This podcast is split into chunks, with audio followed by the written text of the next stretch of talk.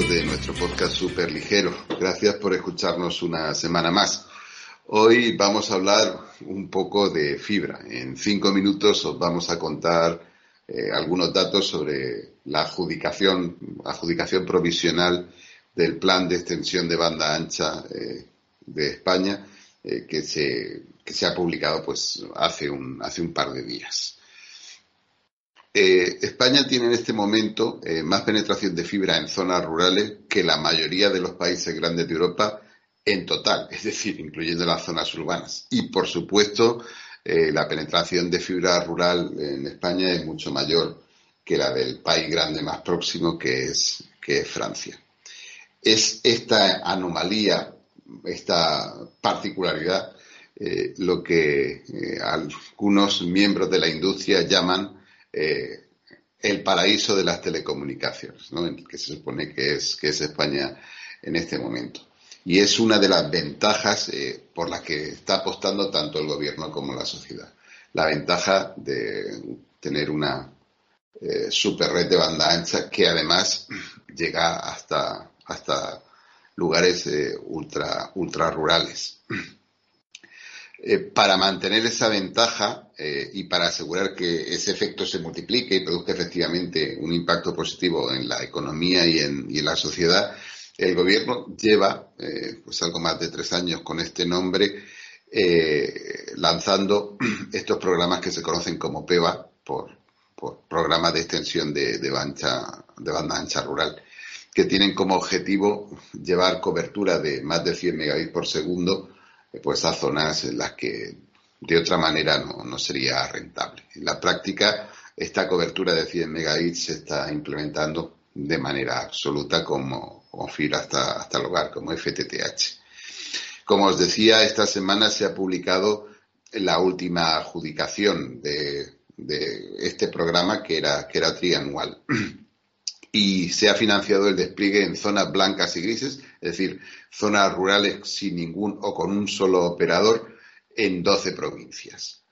De esas 12 provincias, 11 se han adjudicado a, Telefónica y una eh, a DAM.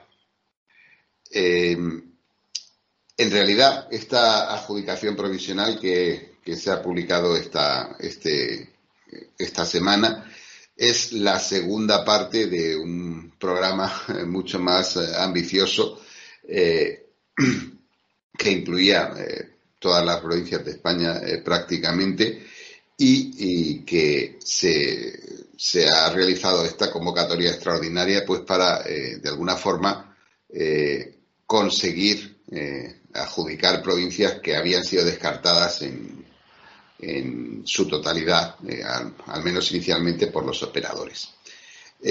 si miramos este plan de manera conjunta, pues la foto eh, que vemos es eh, sensiblemente distinta ¿no? a, esta, a esta última adjudicación. Merece la pena señalar que estamos viendo eh, costes por hogar pasado por unidad inmobiliaria muy cercanos a los mil euros por hogar, que como bromeaba con un compañero son prácticamente costes de despliegue en, en Alemania, ¿no? A raíz de la eh, publicación de resultados de Deutsche Telekom en la que se daba esta cifra esta, esta semana.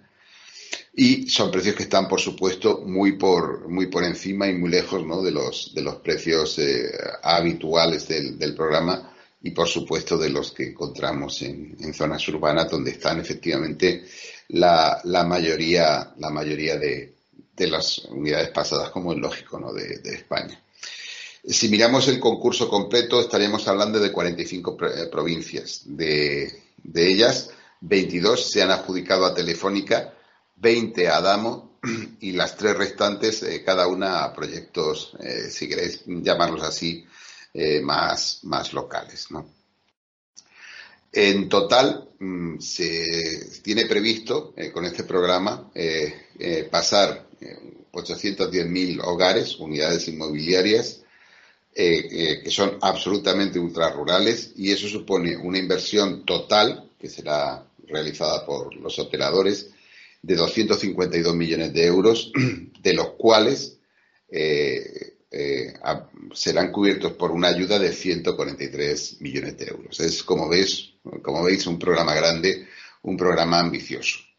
Eh, si hacemos un poco de zoom y vemos cómo se han repartido, mm, digamos que los objetivos y los resultados, pues eh, para los dos eh, operadores principales en, este despliegue, insisto, Telefónica y Adamo, o Adamo y Telefónica, pues podemos ver que, que hay claramente un, un jugador nuevo ¿no? en, el, en, el, en el campo, ¿no? que es desde luego Adamo que ha, conseguido un, presupuesto financiable, ha comprometido un presupuesto financiable de prácticamente 150 millones de euros, de los cuales prácticamente 86 millones eh, serán ayudas públicas, mientras que Telefónica eh, ha comprometido un presupuesto cercano a los 81 millones de euros, de los cuales 51 millones eh, serán, serán ayudas la intensidad de subvención, es decir, el porcentaje que supone la ayuda eh, frente a la inversión total, pues está en el 54% en el caso de Adamo y en el 59% en el caso de, Telefónica. Y el número de unidades inmobiliarias objetivos son algo menos de 500.000 para Adamo y prácticamente 270.000 en el caso de Telefónica.